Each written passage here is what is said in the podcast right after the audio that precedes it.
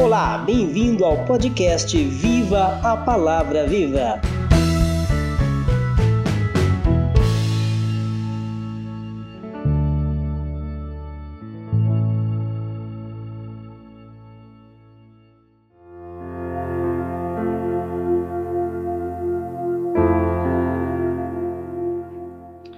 Olá, queridos ouvintes do podcast Viva a Palavra Viva.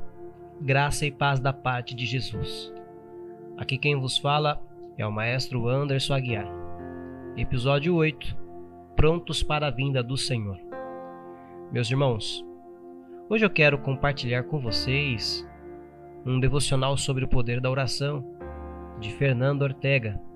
E em seguida, quero ler o capítulo 5 da primeira carta aos Tessalonicenses, na leitura diária da Palavra de Deus, versão da nova tradução da linguagem de hoje. Qual o momento certo para orar?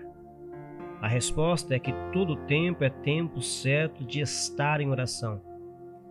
Para orar, você não precisa necessariamente fechar os olhos e falar em voz alta.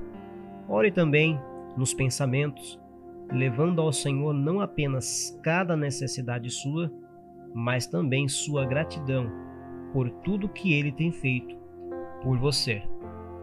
Muito bom esse devocional. Então vamos para a leitura de hoje. Irmãos, vocês não precisam que eu lhes escreva a respeito de quando e como essas coisas vão acontecer, pois vocês sabem muito bem que o dia do Senhor virá como um ladrão na calada da noite. Quando as pessoas começarem a dizer tudo está calmo e seguro, então é que de repente a destruição cairá sobre elas. As pessoas não poderão escapar, pois será como uma mulher que está sentindo as dores de parto. Mas vocês, irmãos, não estão na escuridão, e o dia do Senhor não deverá pegá-los como um ladrão que ataca de surpresa.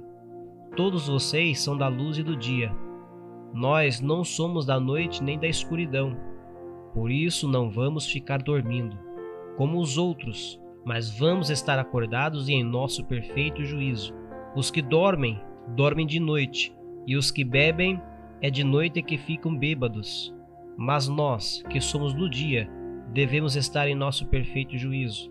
Nós devemos usar a fé e o amor como couraça e a nossa esperança de salvação como capacete.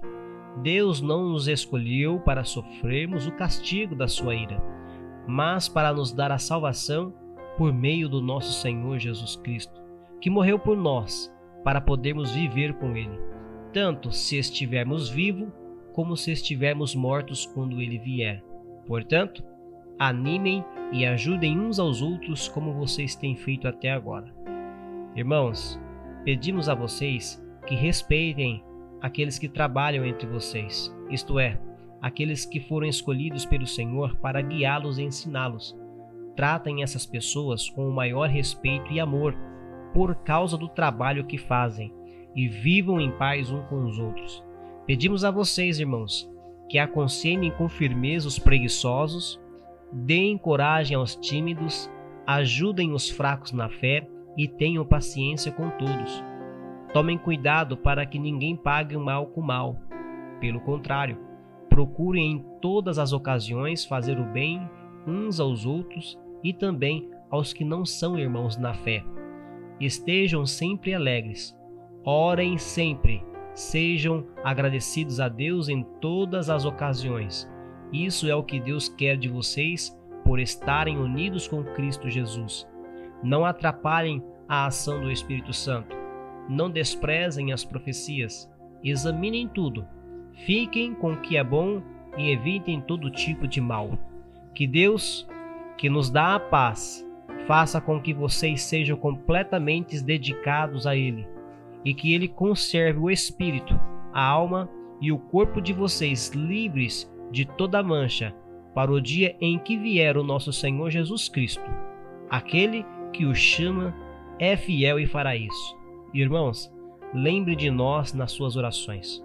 Cumprimentem todos os cristãos com um beijo de irmão. Peço com insistência, pela autoridade do Senhor, que esta carta seja lida para todos os irmãos. Que a graça do nosso Senhor Jesus Cristo esteja com vocês. Deus os abençoe e até o próximo episódio.